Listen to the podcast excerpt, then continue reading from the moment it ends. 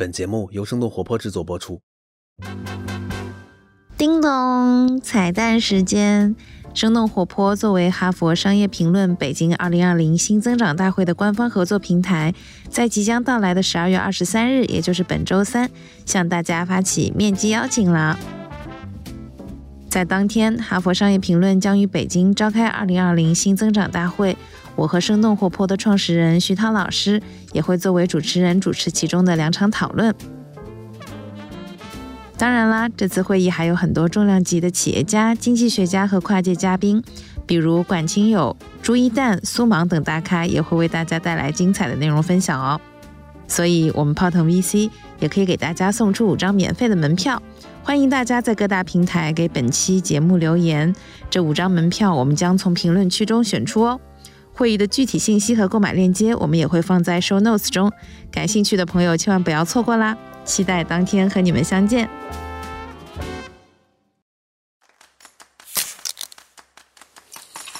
泡腾 VC 有点东西，欢迎收听泡腾 VC，听身处一线的风险投资人带给你最前沿的 VC 趣闻和冒着泡泡的新鲜观点，让我们聊点冒泡的。泡腾 VC 有点东西。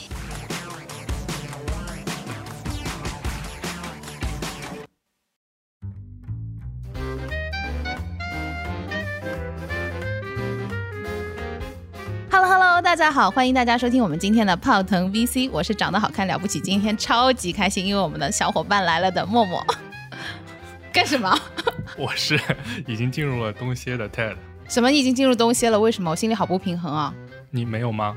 没有啊，我还奋斗在就是扫项目的一线。那这就是专业投资人和不专业投资人区别。就你是专业的，我是不专业的，所以我没有进入专业投资人应有的东西。那想东西，但是又没有能力和资本去东西的，算什么投资人呢？今天我们超级开心，因为今天刚刚大家也听到了一个非常可爱的声音，来自我们的小伙伴阿杰。可爱吗？什么？你干嘛？对，阿杰，要不给我们的小伙伴们简单的介绍一下自己好不好？呃，我是又不专业又没有开始东西，然后看项目也看的不是很多的投资人朱雨杰。哇，哎，我觉得阿杰今天自我介绍非常凡尔赛，因为他。他他的绰号叫什么？叫什么？永伴城市。永伴这是什么东西？第一次听到。就是宁波半座城市，是那个江边的另一半，都是姐家里面的。哇哦！开场雷击嘛，学到了，学到了，学到了。好，那今天那今天这一场我就乖乖的听你们两个人互喷了，就一个。那我赶紧哎，稍等，节目暂停一下，我要回去给我爸妈发个微信问一下，到底怎么回事？是有什么秘密没有告诉我吗？对对对，为什么还在这边打工？对，就一个是在上海狡兔三窟的。TED，一个是在这个之前节目展开过吗？狡兔三窟那个故事，我随时可以展开一下。Show time，对对对，妈来，妈来，妈来，不是阿姐，对，那我们就今天先给我们观众一个彩蛋，好不好？因为其实今天我们本来没有要聊这个话题的，但是有很多的小伙伴其实对我们 TED 的身份非常的感兴趣。对，要不阿杰，因为你毕竟跟 TED 比，我跟他要熟很多嘛，就你先给大家介绍一下狡兔三窟是什么故事，好不好？哦，那我觉得可以设置一个那个门槛的，就比方说这期点赞到呃上一期的两倍，然后我我可以就是再挤一点时间出来来补录一下，就是十分钟，然后做一个彩蛋，然后赠送出来，非常有道理，我的妈，很有东西。阿杰，你今天进入状态非常比比庄哥跟庄哥比高下立判，知不知道？是轻轻松松。刚刚阿杰的介绍虽然就是感觉有点平平无奇，但是我们为什么请他呢？这期是因为我们那个 slogan 不是油腻可爱嘛？就到年底了，我们要再加一点油腻，感觉火候不是特别够。哎，油腻都是你负责，那剩下那一部分应该是新生力量吧？我觉得。对，就只有我们来负责可爱。今天就是，因为到年底了嘛，我们的老板们 GP 首先跟大家解释一下什么 GP，GP 是各个基金里面的管理合伙人和合伙人们，也就是我们的老板们。对，是的，没错，或者我们老板的老板们。对，然后那这个 GP 到年底也差不多冬歇了嘛，这个不知道大家是自己的老板或者听到，就是一般 GP 都喜欢冬天的时候干点什么？哎，等一下，我先插个问题，刚刚 Ted 说他已经开始冬歇了，所以他现在是已经把自己划到就是。就是 GP 的范围之内是吗？是吗？阿杰，恭喜他，恭喜他，募资成功了，恭喜恭喜恭喜！阿杰，我我有没有听错？哎，我感觉听众朋友们就是年底啊，就是明明年什么金三银四也不用等明年了，就是现在就可以开始就是准备机会了。我们这边啊，这个主讲人新 GP 刚刚成立，刚刚 close 了一期很大的基金，你看已经已经开始滑雪了。宁波医疗专项基金，那我的 CoGP 就坐在这里，刚刚从宁波回来。所以我是什么？我是公司的阿姨吗？从来没有见过十六岁的阿姨呢。哇！我的妈呀，又聊散了。前几年其实每年到这个时候啊，大家都基本休息了嘛，因为我们的老板就大老板们，他们可能这个时候都在北海道或者瑞士或者犹他州就是滑雪。然后因为今年比较特殊嘛，所以想问问看小伙伴们。就是这几周都在做什么？我的话是刚刚准备 close 一个案子，所以就啊还工作时间蛮长的。朋友圈里面看到蛮多小伙伴已经就是出没在泰晤和呃松花湖了。阿杰好辛苦，阿杰是我们的小伙伴中的楷模和典范。是的，没错。这句话要高亮一下。然后我不知道有没有那种可以缩略放在最前面，然后可以让我的老板们听到的那种那种。对对对，可以的，可以的，可以的。你到时候就把这个时间线就直接甩给他们，甩在他们脸上。对对对，嗯。或者单独录一段，然后就不在节目里了，然后 定制，太做作了，太做作了。对，不过这今年确实，阿杰刚刚讲的，就是确实因为今年因为疫情的关系嘛，就确实很难出国，所以我我是前两周刚去这个滑过雪嘛，然后就看到那个在东北的几个雪场，我也听别人说，确实就是上海去的小伙伴是很多的，嗯，因为这个呃东北的雪场好像说是因为离海比边比较远，所以可能降雨降雪稍微少一点，但因为在今年的这个情况下，可能选择不是特别多，所以去的也比较多。好像因为北京马上要举办冬奥会是吗？所以好像北京的一些滑雪设施也也也已经修的比较好了，不过应该确实是基本在 Christmas 前后吧，就是大家就开始陆陆续续开始休年假了，嗯，也是一个，好像我查了一下，这个再往后的这个票就特别贵了，已经。哎，所以我在雪场碰到。很多同行吗？朋友有没有就是直接刚好年终年终的复盘就直接在雪场完成了？去的时候去的时候让我印象最深就是我们正好就是在那个涨价点的前一周，就是升升速对吗？升速升速对对都是小垃圾去的，然后然后那个这样有点不尊重大家啊。对我们我们只能负担得起那个时间段的票，怎么办呢？那我。那我连这时候都去不起，那我垃圾都不是是吗？哎，有被冒犯到。我觉得东北印象最深的就是那个蒸的那个澡堂。汗蒸那种，就就是就是桑拿，大家坦诚相见，然后是有搓澡的那种吗？对，然后还搓了一下，哇，真的是东北轻工业典范是吗？对对对，就是就是那那那两三天，就是就是先晚上去吃烤串，然后再晚上去搓澡，然后第二天搓完之后轻了两斤。哎，我是心灵上真的有那种感觉，找到了瘦身的另外一个很好的方式啊，就是把肉搓下来。对对对对对，物理方式。所以你们两个今年准备去滑雪吗？还是？是今年怎么准备怎么度假？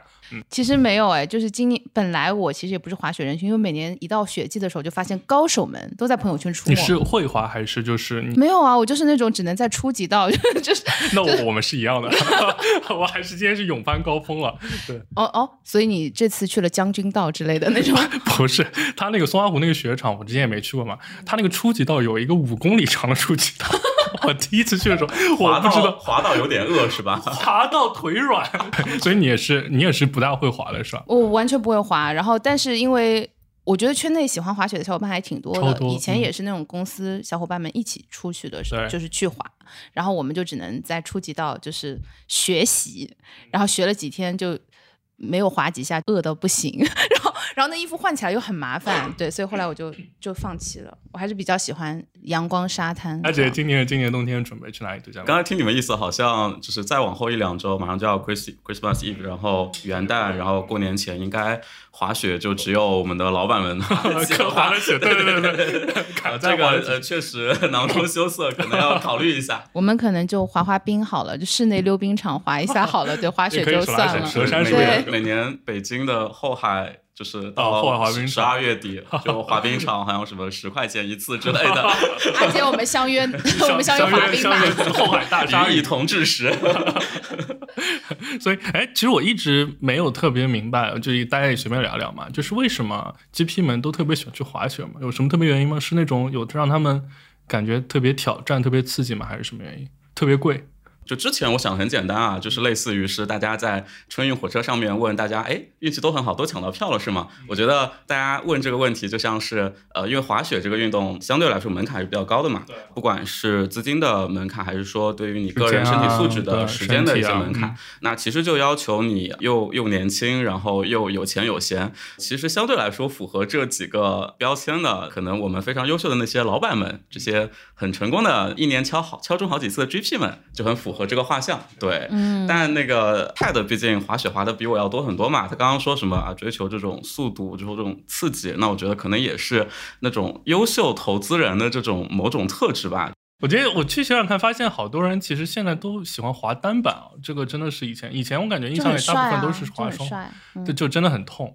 然后那个就是，就这次去看，好多人就是带着那个小乌龟，就是 垫屁股的那个，屁股一个大的，然后膝盖两个小的。对对，所以你也用上了吗？我一开始觉得不用，等到进去了也来不及了。对，所以是因为那个造型不太讨你的喜欢。没有，还有皮卡丘，还有 还有卡比兽，就你喜欢的都有。反正一个小的三百，一个大的六百，就冲就可以了。那我感觉泰德已经很有 GP 的样子了，因为 GP 的滑雪水平都很高嘛，就是都不带这些，还有小乌龟。都不需要这些小可爱的东西。今年从年头到年尾，因为不能出国了嘛，本来上半年的时候，其实大家还都有心存幻想，说会不会下半年有机会可以出去。对，然后但是到暑假的时候，就感觉大家心态全部都崩了。然后暑假的时候，就大家所有人都在三亚，我就看到朋友圈，基本上就是三亚那几个酒店的打卡，然后大家都去了那个亚特兰蒂斯做。垂直的那一 那一个有没有？对对对，然后所以到年底的话，我也看到有两波吧，一波就是跟 Ted 一样去滑雪了，继续吸白色鸦片，对不对？对，还有一波就是嗯，像我一样阳光沙滩，就是我们还是躺躺躺平。那要不下个月三亚见？嗯，好啊，阿杰。对，嗯，想起了好像双十一的时候，打工人阿杰还是抢到了几张比较便宜的酒店券的。自从 Ted 跟我今天阿杰来，其实我也很开心，因为自从 Ted 开始跟我录播客了之后，他就跟我讲了好几次。说失去了跟阿杰一起打牌的机会，所以听说你们以前是一个月至少会见一次的。对，一般都是在打牌，然后边边说边说今晚这样的垃圾话，然后一边打牌，就很快乐。所以，所以，所以，所以你你有观察到，就身边有挺多投资人小伙伴都有打牌的这个兴趣爱好吗？对，就是感觉其实很多小伙伴都是入行之后，呃，在基金内部被老板带着，然后打牌的。我还听说有一些机构，就是老板会非常在意，呃，从业者的打牌的一些呃，就是方法论吧。嗯，就是这也是可能考评的一部分。嗯，对，所以打牌还挺大的。年终奖要拿得多，就打牌要打得好一点。所以打牌跟投资有没有什么共同之处？对，其实还是有一点，就是因为我们玩的这个，其实德州扑克里面的，应该算是叫做无限无限制。就是无限下注的这种德州扑克，就是大概意思就是说，你的筹码，你可以把自己的筹码在一次游戏里面用完。然后我们平时确实也不玩钱啊，主要就是以积分为主的。那就比如说像刚刚发出来两张手牌，可能每多发一轮，就每每多发一条河，就有点像我们比如说投 A、B、C 轮，就是跟每过一轮，有的时候呢，你可能会。发现就是美美容一轮之后，你的牌变得更好了。有的时候发现，呢其实可能就已经清算了，或者就马上不行了。所以这种其实，在我们看来，特别像一种概率的数学游戏啊。所以这个也跟工作特别相似。我不知道阿杰怎么看？对，就是在投资过程中，我们每天面临的有很多取舍的问题嘛。比方说，我们要不要投一个比较早期的项目？然后这个领域要不要花时间去看？因为就是大家的精力是有限的嘛。对。花了很多时间在这个方向，别可能别的领域你就看不了了。那在这样的情况下面，其实如果把这个取舍、这个决策过程极度简化的话，就和德扑是非常类似的。对，就如果对德扑不是特别熟悉的朋友，可以自己去搜一下规则，就会它如果再扩充一下的话，真的和投资非常非常像。然后另外一方面，我是这样想的，就是我们在做投资的时候，因为整个 deal 做下来周期非常长嘛。就一般来说，我们从建项目到 close 一般是要两个月上下，对，两个月很长。对，这还只是我们投这一轮，等到这个公司被并购或者说上市的话，可能三年、五年甚至十年，对吧？啊，那这个周期是非常非常久，大家在这个行业得到正反馈的这个速度也是有点慢的。如果简化到德扑的话，我们打一圈牌只需要几分钟的时间，然后收获了快乐。对对对，就是收获快乐 非常快。就是我觉得这也是 work life balance 的一一一个一个一个对。一个点吧，嗯，因为 poker 其实也是比较暴露一个人的性格的嘛，就是因为我们都会。在一个很短时间内密集去观察对方以及旁边人的一些反应。对，阿杰有觉得就是在跟 Ted 打牌之前和之后，对他有什么不同的认知吗？嗯，因为我没跟他打过牌，所以我特别好奇。下次一起，我们听出来了，下次一起，很期待。Ted 打牌非常的稳啊，有一些。牌它可能是可以赚的，他就是也会思考蛮久，然后可能最后会否掉。之前他说啊，行业很多，然后要给自己做减法，聚焦在有价值的领域嘛，去去给 LP 创造回报嘛。就我觉得这个真的是和自己的投资风格态度是有点像的。我我的话，我的风格你可以讲一下。阿杰跟我真的是完全两类风格，就是我们刀打的还是挺凶的，但就是就他是属于松胸，我是属于紧胸。松胸呢？就真的容易赚大钱，因为他给对方的一个一个压力和一个形象，就是其实你很难猜测阿杰手上的牌力到底是什么。对，就比如说可能看我的一两轮行动，很容易猜出来。就比如说我的牌可能会不错，或者可能很一般，那我很快就让人变成手拿 A 才入池，杰就不一样。杰很多时候二十七也敢进，就是就比如说不懂的朋友们，就是家里面可能只有一个鸡蛋，然后他就跟别人说我家有几百万个鸡蛋，我家有养鸡场，我家有养鸡场，然后让别人吓到，人家就吓到，根本不敢接手。然后最关键的时候，最后牌打完了，他一翻，哎，我只有一个鸡蛋哦，就是这种轻松松让人家心服口服。哦，对，所以我跟你讲，就阿杰，其实我之前对你的认知，我觉得是比较浅薄的。然后，但是呢，就是其实其实因为最近要请阿杰当我们的嘉宾嘛，然后我就在一些社交软件上关注了。对，关注了阿杰，然后看一看他平时会拍一些什么样的照片啊，然后看一看他会分享一些什么样的小文章、小作文，对不对？然后我发现我以前对阿杰的认知完全是错误的。你以前对阿杰什么认知？我以前就觉得阿杰是油腻，但是我现在发现这个油腻是他松的那一部分。对，其实他还是很凶的。就你这样一讲的话，内心是非常可爱的，对吧？对，我就感感受到了。就 GP 们从旁边看到，他们还是对医疗、对养老，还是对子女教育上面，还是投入投入很多的。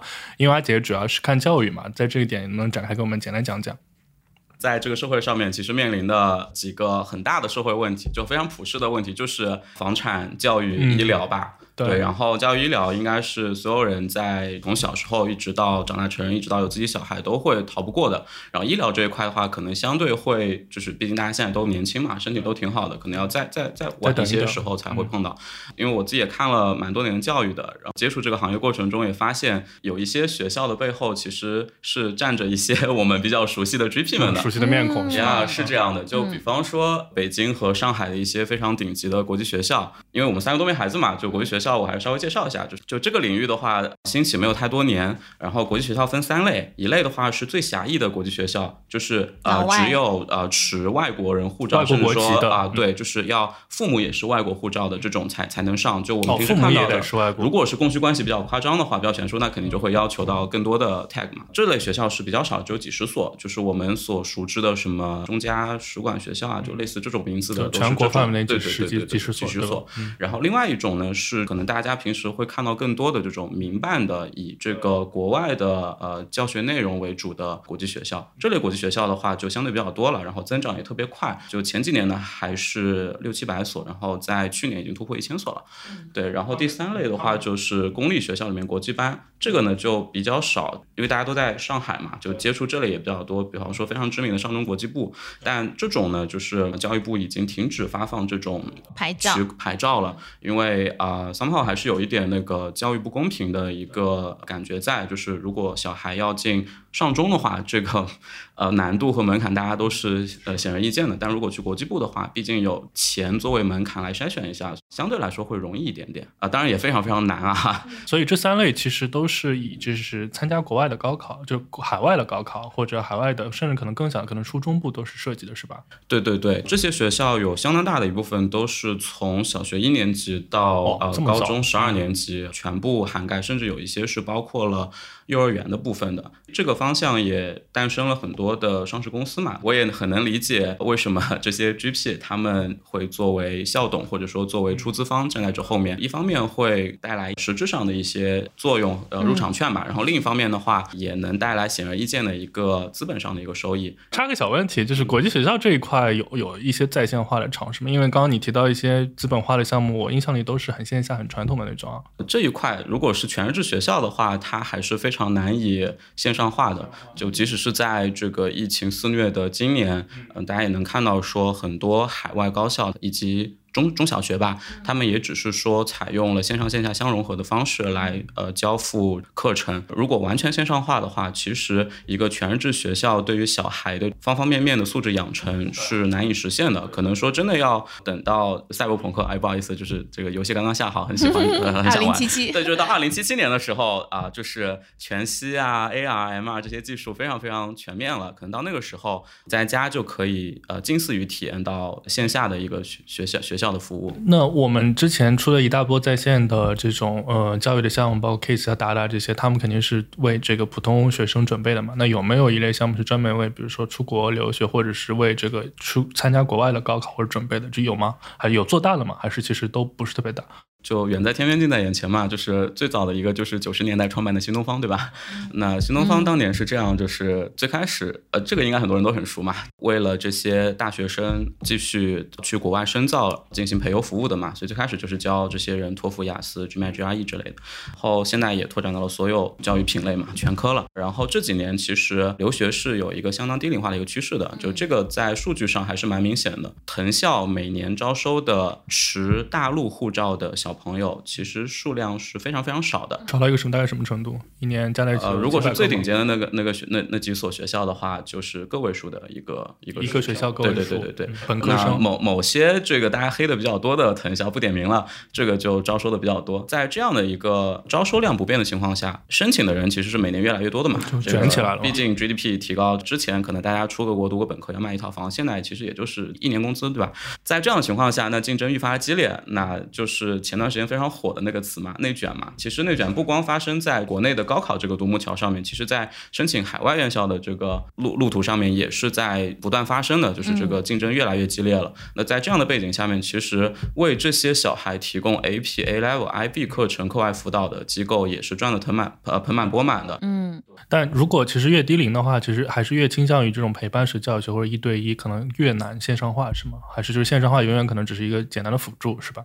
一对一小班以及在线和线下是两类，线下的体验和效果绝对比线上要好，然后一对一的体验和效果绝对比线上要好。但是呢，这个就和抗生素或者说是打吗啡一样，如果你在很小的时候就已经习惯了线下的一对一，就是你习惯了老师把所有东西都嚼烂了，然后再喂给你，那么小孩在初中、高中阶段，你就没有剂量更强的药去帮他顶过后面的难关了。就这个其实是很多家长忽略掉的一点，就他觉得我有钱有闲，那我完全可以。请好几个名牌的老师一对一的来给我的小孩辅导，非常非常贵的，一个小时，呃，不点名了。有某某些机构推出了这种金牌一对一的班，一个小时的课时费已经突破了八百块钱，真的非常非常夸张啊。那所以说，大概比如说给大家一个小小的概念吧，就比如说，如果从小学开始接受这种所谓的以海外海外名校本科，嗯，高考为这个准备的这种，大概全套下来的话，就学习成本来说，大概是一个什么量级？这个其实丰俭由人嘛，因为教育是非常多因的一个事情，那不是说你光堆钱就可以堆出来的。家里面家庭环境的一个潜移默化，家长的时间的投入，然后学校里面老师的投入，甚至是可能他学校里面同桌他的小伙伴的这样的一个学习状态，太多因了。那我我们很难抛开这些因素来单独讨论家庭投入的钱的多少，但我理解这个问题啊，就是简单来说算学费的话，你就按一年五十五十五五六十来算吧。所以现在我们都养不起小孩啊，就是按照这个。角度来讲的话，说丰俭由人吧。老老板，老板要加点钱，对吧？哎，其实我上次因为看到一个特别有意思的文章，叫“顺义妈妈”，你没有听过这个说法？对，因为就北京那边的国际学校基本上都集中在呃相对比较郊区的一些地方嘛，然后所以那边有很多的别墅区，然后有很多的家长，其实他们去看那些顺义妈妈本身都是很高知的，原来的职业也都很不错的全职妈妈，但是为了让小孩对，然后我就觉得对，这确实钱只是一小部分啊，因为。更关键，这个教育如果单纯用钱能堆出来的话，那很多事情就简单了嘛。实际上，确实这个事情很难。所以五十万乘以十二年 K 十二的话，那六百万。所以相对来说，大家也会想很多别的路径嘛。就比方说上周爆出来的某啊顶级富豪，他是贿赂了某最 top 的海外藤校的不是那个招生官，他贿赂的是那个建基建队基建队的教练，特长生。对有对，然后其实做的非常的天衣无缝，他是那个捐钱捐到了这个背后实控人是这个基建队主教练的一个击击剑的基金会，嗯，呃，为什么爆出来呢？是因为他还买了一套房，这套房是。呃，这个击剑队的教练持有的，然后他的这个交易价格直接比前几年夸张很多，对，购买价格要翻了好几番。那这个就被媒体发现了，然后爆出来，然后再顺藤摸瓜就把他们这个交易给爆了出来。对，这种东西在小项上比较多，像击剑、赛艇嘛，皮艇、皮划艇、皮划艇之类的，对对对，这种小项上高尔夫。所以再说回来，就因为嗯，其实我们以前包括看电看电视也会看到，就是因为香港它教育一直是这个私有化的嘛，所以很多这个。社会名达贤达吧，他一直就是各种学校的董事啊，或者校董这一类级别啊。但我们中国呢，因为就是在公立体系这一块呢，其实全部都是国家这个控制的，或者公立学校为主的，起码在高考前吧。上海到高中现在还是这样，对吧？刚刚才我们谈到就是国际学校的第一个，就是他们现在这个是都是全民办的吗？还是就是它的这个属性上，可不可以给大家展开讲讲？然后第二个呢，就是如果是一些我们大陆的一些社会贤达，他如果我持有这些。校董或者什么身份，是不是会有一些帮助？这个刚刚其实已经简单提到过了嘛，就是除了那些公立学校里面的国际班之外，别的那些院校呃基本上是私有的或者是外资成分居多。就大概公立跟他们的占比可能是就是很小的一部分吗？还是对公立的国际学校是非常非常非常少的。嗯，因为只有那几所最 top 的学校。但是在整个全日制学校盘子里面，因为中国是十二万所的小学，然后数万所的初中，然后高中是。大几千所吧，一万所，不好意思，这个数字我有点忘记了。然后幼儿园是二十五到三十万所，在总数这么多的学校里面，公立是占到绝绝绝对多数的。因为刚刚提到国际学校加在一起也才一千多所，嗯嗯，对，所以我身边我看到很多的这个就是比我们稍微年长一点的爸爸妈妈，然后他们把小朋友送去一些国际学校，其实是想让他们在教育的这条千军万马的独木桥上可以稍微 relax 一点，然后就可能选了一条，比如说比较快乐。学习的那种的一条路，然后发现国际学校里面也卷得很凶，对，也 卷得很凶。对对，我觉得这个是一个预期和你实际呃能力的一个一个匹配的一个问题。如果说你走了国际这条路，你的目标只有爬藤这一条的话，那也依然非常非常的辛苦。如果说你国内你只只奔着清北复交。那去的话也是一样的辛苦的，因为就是那个社会分层理论嘛，对吧？如果你父母是社会前百分之一，然后你要让自己的小孩全都保留在社会全社会百前百分之一，那其实也就意味着这个这个社会没有任何的流动性，which 是。共产主义肯定是不能容忍的，也是呃教育平权和机会平等所完全不能允许的一个事情。嗯，对，所以我觉得大家，当然现在是站着说话不腰疼啊，因为自己还没有结婚没有小孩，放宽心吧，就是开心就好。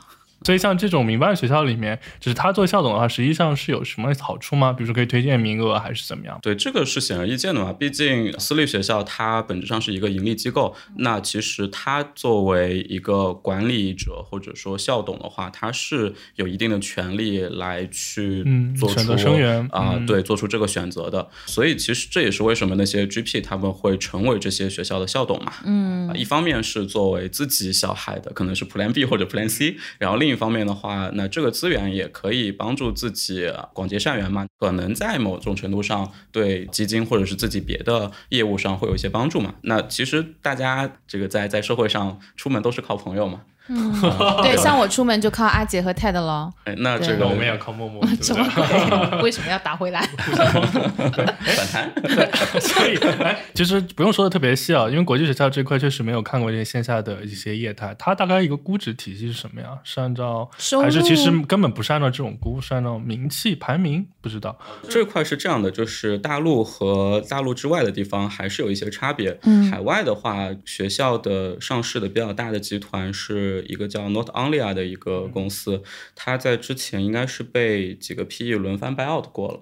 然后这个集团也在国内有一些学校。国内这边的话是这样，因为前两年落地的这个民促法，它的规定是说，呃，义务教育阶段，就是一到九年级阶段，这些学校它是不可以资本化，也不可以是一个盈利型的。那其实站在这条法规上来看的话，其实。目前这些国际学校以及一些已经走了资本市场的这些标的，他们是 有一些瑕疵的，对。但是现在可能就是和很多别的行业一样，就是在执行上面、实操层面还有很多没有谈明白的东西。嗯，对，嗯，这也是为什么那这个法规从草案然后到试行，每一次发出发出来一次。相关的一些股票都会大跌一次的最核心的一个原因，所以就这一块现在还是一个没有特别明确的一个交易定价的这种情况，还是对，就是从幼儿园，幼儿园因为是因为之前红黄蓝还有携程亲子园的事情，所以已经完全 ban 掉了资本化的事儿，红黄蓝已经完全转型了嘛。然后义务教育阶段的话，现在也是在协议上面是就在法规上面是明确不能资本化的，所以能资本化的只有。高中和民办高校，那民办高校的话，已经在港股有了应该超过十个上市标的了吧？这种的话，就是一个单体的民办高校，因为一个民办高校可能一届有一两千甚至更多人，然后每个人的学费一万两万，嗯，这个全年下对对利润非常非常高。这个其实就是线下的大班课，它的师生比非常的夸张，可能是一比大几十这样，一比一比上百。那其实和初初中高中的模型是完全不一样的。嗯。哎，红黄就差一个红黄蓝转型能做什么？他不是开线下幼儿园了吗？他还能转型做？之前他们其实考虑过走酒店行业的模式，就是呃，因为酒店的话，它的对对对，就是代运营嘛，它作为一个咨询公司，然后去提供这个服务，然后继续上市。但是可能红黄蓝那个事件出的实在是太就它的商誉已经不支撑，不支撑。对对对对，所以其实背后也有非常多的基金是吃了大亏的，因为幼儿园。那刚刚也提到，中国有二十五到三十万所嘛，国家的“十四五”规划是想把这个幼儿园的毛入学率从现在百分之八十提高提高到更高的八十五，还不止八十，呃，不止九十。在这个过程中的话，其实幼儿园的满班率啊、招生啊，还有一些补贴都是呃确定性比较强的。很多很多基金都是去想拼盘子收一些幼儿园，然后打包去上市，但这个都被前年的那个一纸政策给打回原形了，所以很多基金亏了非常多的钱。所以其实教育听下来，在中国的市场里面，教育是一个政策强监管的市场，对吧？其实很多事情是是的。我理解全日制学校啊，在呃中国特色社会主义的这个背景下面，应该是比较难以呃获得这种市场化机构的投资的。对，然后但是呢，肯定也会留一些别的渠道，毕竟不可能所有人都走这个苦读十二年，然后高考去重庆北的这条路，还是有很多国际学校的一些呃选择留给大家。过去几年蓬勃发展的国际学校，其实也是反映了这一点嘛，数量的增加非常非常快，所以其实呃非常佩服前些年投资。嗯，国际学校的一些 GP，就这些老板真的是，不管是自己基金还是自己做投资，都非常的有前瞻性。呃，为什么用自己的钱投？这个稍微稍微说一下，毕竟这个。呃，上市可能呃受限于政策很难，对，所以就不会用基金的钱来投。但是你个人投了这样的标的，确实也能享受到非常高的一个收益，就非常有纪律性。因为不适合基金，因为不适合上市资本化，所以不用基金的钱。但是自己没关系，还是该支持就支持。所以就是也是学校也选择了他们嘛，对，就他们应该是属于呃人设上又是有一定的这个知识储备和社会地位，然后又有社会关怀，对，然后然后然后又有了一定的财富积累。还还是提示一下嘛，毕竟那个可能听众熟悉 GP 的不是特别的多，虽然可能有些 GP 他会呃频繁进行一些个人的投资，就是投一些基金不方便投的标的，但实际上就是 GP 作为基金的管理人呢，他其实是只出了整个基金的呃比较小。的一部分钱，一般是百分之二上下，对，剩下的钱都是去问别的金主爸爸们去募资募来的。对，所以那些就是呃后面募资的这个参与的方，我们就叫他有限合伙人 LP。嗯。这里想展开讲一下，就是 GP 去找 LP 要钱这个事情呢，也是非常的精彩，很特殊，有很多很多的故事。哎，具体展开讲讲。这个刚好喝了一瓶酒，以下部分都是胡言乱语。哎，嗯，对，就反正酒 酒后吐，对对，开始吧，对，开始吧。就是，哎，好像前些年某个 GP 他找到一个非常非常大的 LP。就说，哎，我这个基金十亿人民币的规模，马上就要募完了，要 first close，啊，first close 是首关的意思。啊，我这个拼着我这个大趴的面子，就是在别的呃 GP 面前帮你留了一部分份额啊，给你两个亿的额度，如果你很快打钱，commit 给 commitment，我就让你进来。拖的时间太长的话，我也有点说不好。毕竟大家都是合伙人，都是 GP，我们就不要你的钱了。对，我们就不要你的钱了。我们很讲原则，我们不会从十亿拓拓展到十二个亿的。那 LP 一听，哎，很紧张，这么好哇，这么好的机会，这个完全不能错过啊！毕竟啊，就这里解释一下，LP 它一般都是政府啊，或者是大的上市公司的实控人，或者是家族基金，很早就财富自由的富有家族。然后在海外的，还有一些学校的钱啊、教会的钱啊、主权基金什么的。那他们就是也有非常强烈的财富保值和增值的需求嘛。回到刚刚这个故事里面，他们一听就。嗯，好像完全不能错过这个好机会啊！人家是非常尊重我们、非常喜欢我们，才把份额留给我的。于是他们就加快了整个内部的流程，然后非常快速的完成了这个基金成为基石了，是吧？对，最后发现自己是这个基金的基石，而且 整个基金的规模只比他们就啊，就是整个基金。基本上可以说，三个亿百分之八十的钱是他们出的。哎，那我我两点五个亿的基金，那我我只能说，就是这个行业还是需要有很强的一个白嫖能力。就就这种，所以说其实募资的核心能力就是能力模型应该是什么呢？应该是资源整合，对不对？嗯，相互成就，相互成就。说的有点恐高，其实就是白嫖，对不对？我们要加油啊！哎，你们这果然是喝了酒才能讲得出来的话。对对，补充一下，就是基石 LP。是什么样的一个定义吧，阿杰？最最认可你的一个 LP，当然刚才那个 case 里面好像并不是这样的，就是他作为一个基石，先给你钱，就是他其实也用自己的基金 LP 的基金的品牌在为你来背书，对不对？就认可你们这个 GP 团队的投资能力。对，毕竟什么商品先上市，你先去买的话，肯定是比较支持他的一个粉丝嘛。嗯，就是这么个意思。我来，对，是的，嗯，就是咱们也这这个行业也有一段时间了嘛，大家是觉得，就这个行业最核心长期 survive 下来，就最终是靠什么呢？就是靠白嫖的能力吗？还是？哦，这里我感觉其实啊，当然是靠勤奋啦。你看我和阿杰都还没有进入东协。我觉得这个是和你的在基金内部的一个位置是有。嗯，蛮大的差异的，就是要帮老板们找到好的项目，然后在激烈的竞争的面前去抢到这些好项目的份额，然后利用好自己身边的一些资源或者能 leverage 到的一些资源来帮助到这些 portfolio，然后加速他们的成长，最后分享这个成长的一个收益。但 GP 的话，我理解他们确实是在木头管退四个字里面的两端是要花相对多的精力的，尤其是在这个就是金融市场不稳定，然后整个行。行业马太效应越来越强强的一个背景下面，其实很多 GP 他会花更多更多的精力放在募资上面。那这个其实就是用我们刚才比较接地气的话来讲，就是他的白嫖能力的要求是非常高的。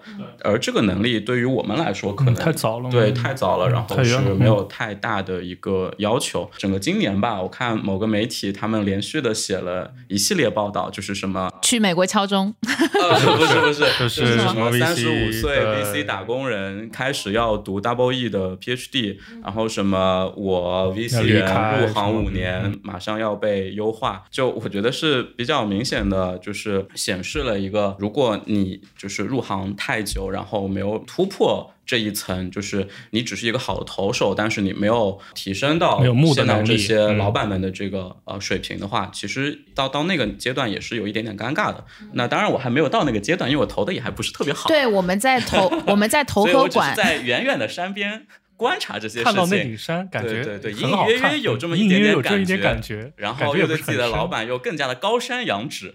啊，这一段也会帮你专门剪出来给 David 听一下，只有这十五秒，然后 单独发给你。啊，今天节目结束了，啊，谢谢大家。对，所以呃，确实就是一方面是要做专业投手嘛，但长期来说，其实这有点像是一个单行道，就是你可能很难在某一个阶段停很久。就如果长期来说没有这种资源置换和整合能力的话，长期还是不行，对吧？是的，是的。所以其实老板们去滑雪很辛苦啊，可能那个时候就在募资嘛。对，你以为他在滑雪，其实他在募资。实际上已经几亿美金到账了。对，如果一次募滑不行的话，还要一年滑四五次，就是那也 蛮辛苦的。对，其实蛮辛苦，屁股都疼，对不对？对对对。但还有就是 GPE 还投入蛮大的，一个是应该是医疗吧，就是这一块大家有没有看到什么比较好玩的一些东西？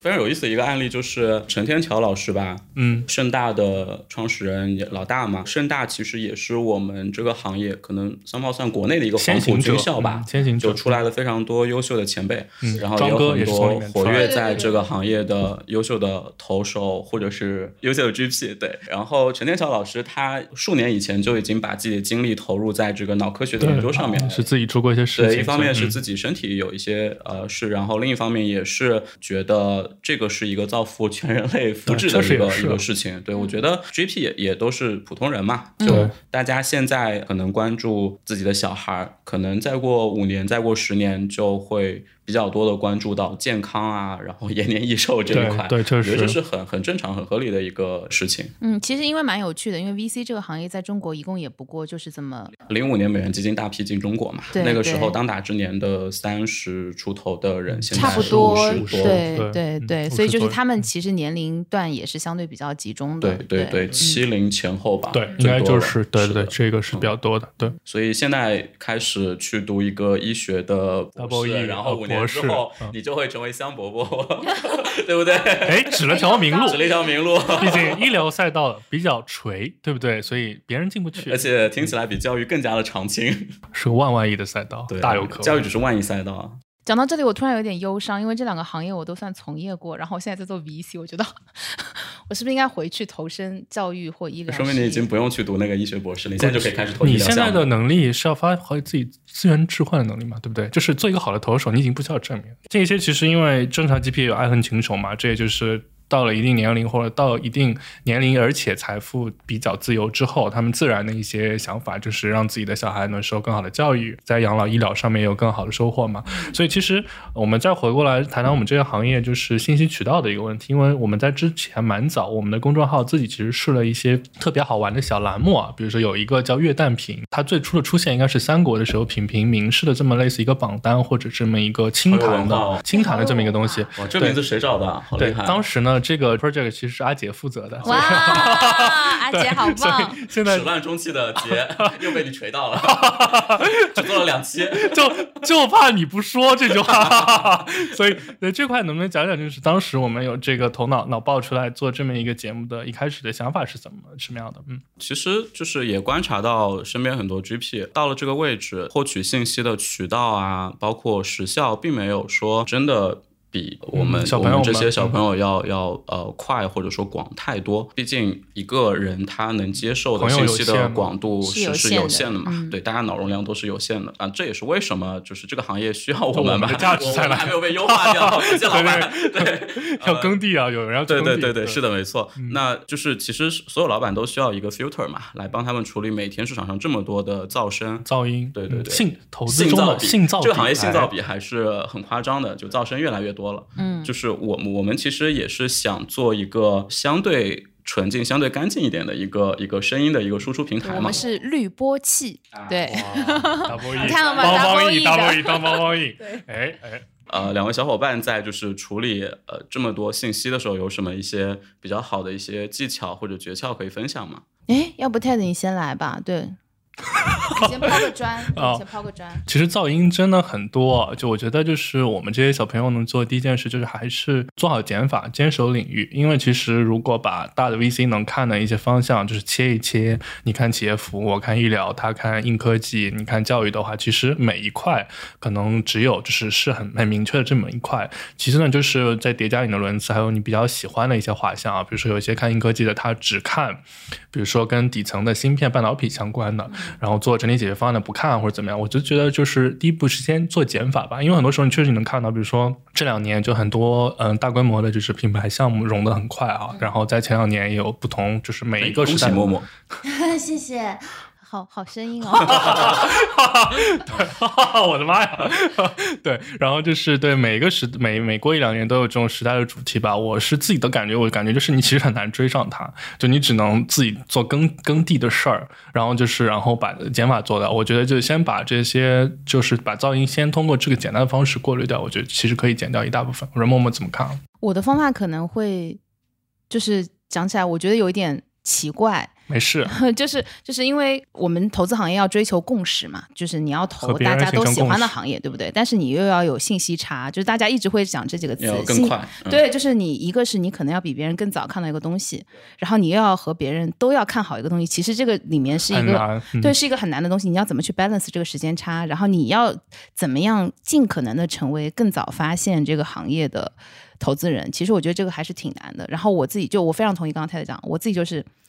比较喜欢看那种在短时间内可能只有我看得懂，然后或者是在短时间内大多数人不 care 的东西，然后但是我我相信它长期价值的。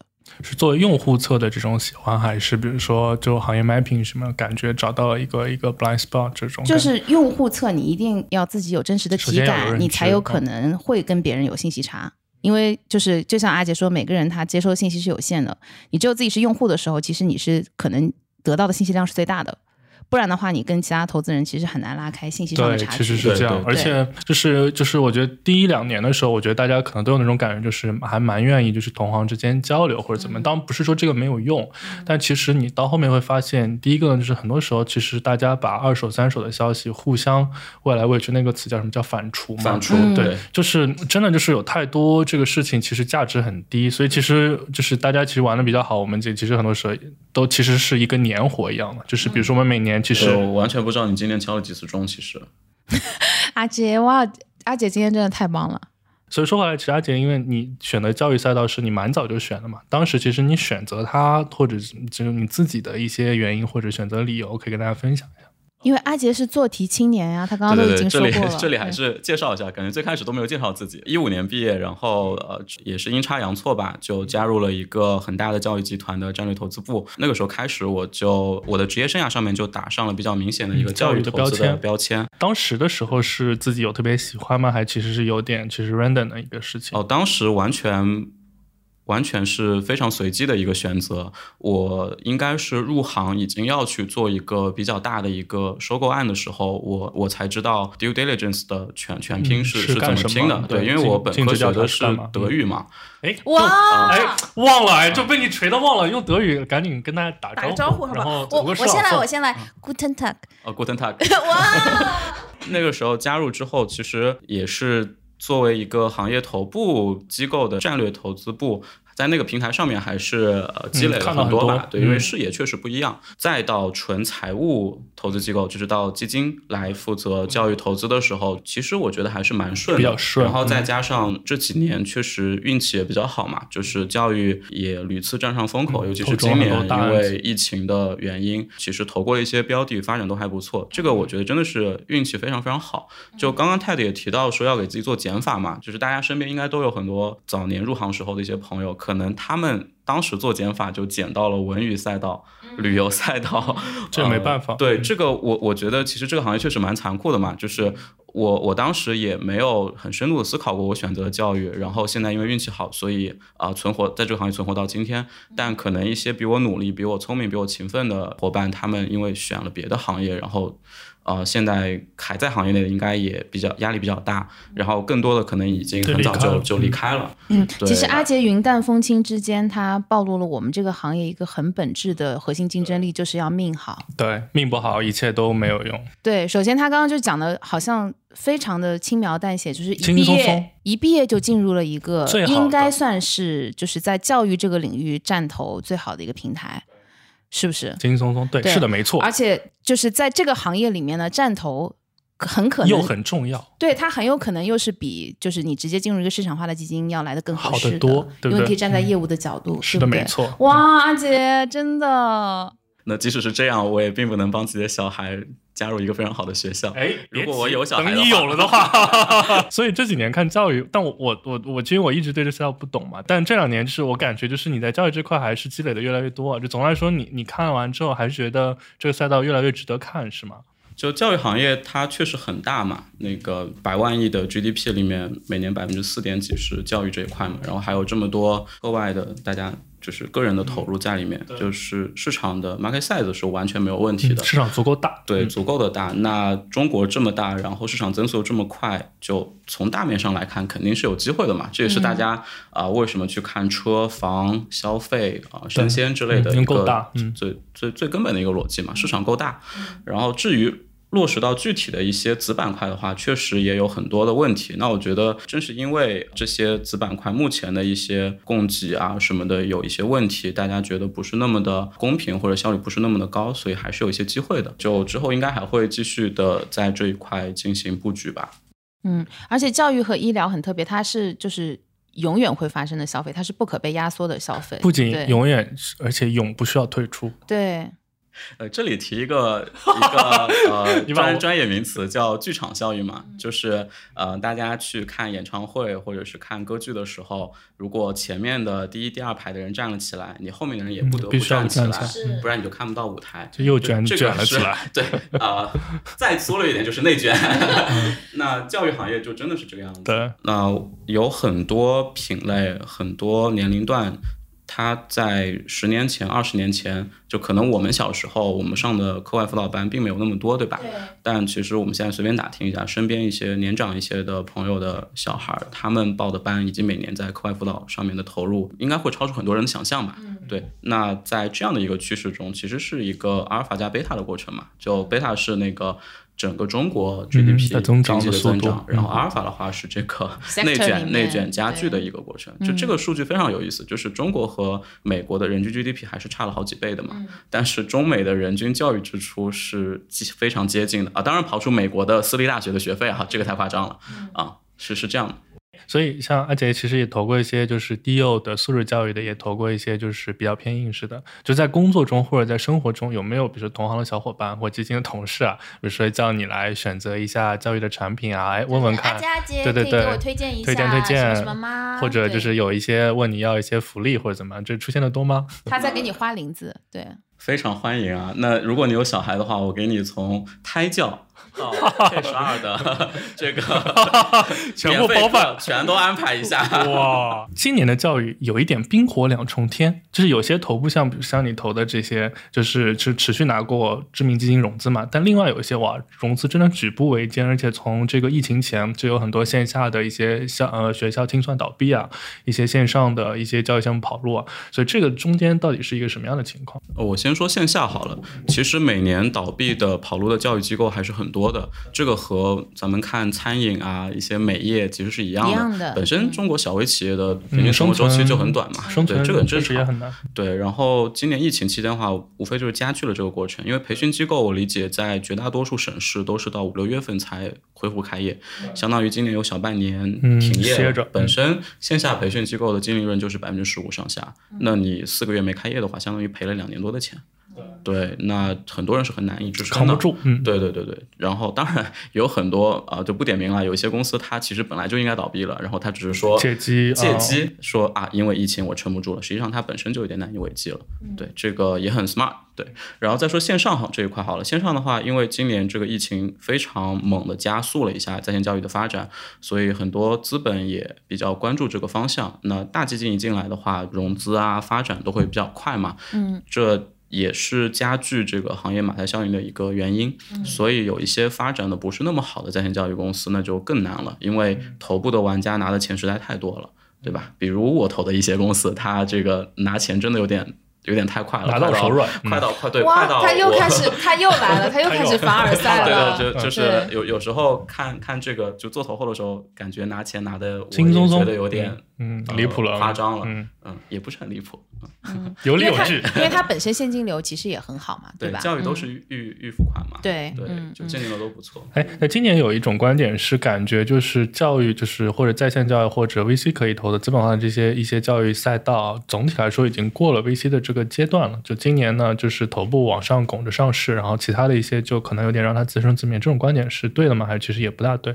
我觉得有两类人在说这个话，一类是看的比较多的，他真的呃，就是自己有很深的感触，感觉确实就是某种程度上是对的，因为也到了这个阶段嘛。二零一四年是在线教育的元年，然后发展这么多年，如果还没有一些 milestone 的话，那这个行业到底还值不值得投，也值也也需要讨论一下。嗯啊，还有一类人只是。跟风这么说一下，来啊给自己没有投到什么好的项目来找借口。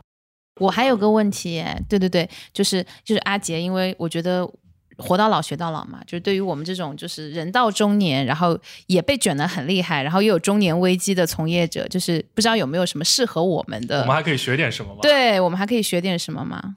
就锚定一些比较比较好的 key person，然后。就是听他言传身教，我们就能成长的很快嘛？啊，这个是真的。我觉得就是呃，行业里面一些前辈是非常的优秀，就比如我们的老板，对吧？这个嗯，真的是在在工作里面能学到很多东西。因为我前段时间其实也不光是今年，就是从前两年开始，我发现有好多人居然开始把编程作为自己的休闲娱乐。你没有发现吗？你们没有发现吗？谁？就是很有很多妹子啊，就开始就是突然开始学 Python。她是那种就是到网红店打卡一下，就是我今天开始了，然后截一张图，然后 就和我去健身房是一样的，就偶尔还是会焦虑那么一下下。是的，嗯，我吗？不太懂啊，因为你不焦虑，所以你不需要。轻 轻松松。对不？我也很焦虑，因为我发现大家都开始学各各种各样的东西，就是去滑雪的去滑雪，去潜水的去潜水。没事啊，你会 double E，还了解医疗和教育，而且消费。第二增长曲线播客，你现在做风生水起，第四增长曲线都有了。你有第八增长曲线，什么什么什么什么那些被你吊起来打数据上。正好我们把这个话题再扔回给阿杰，对，因为其实。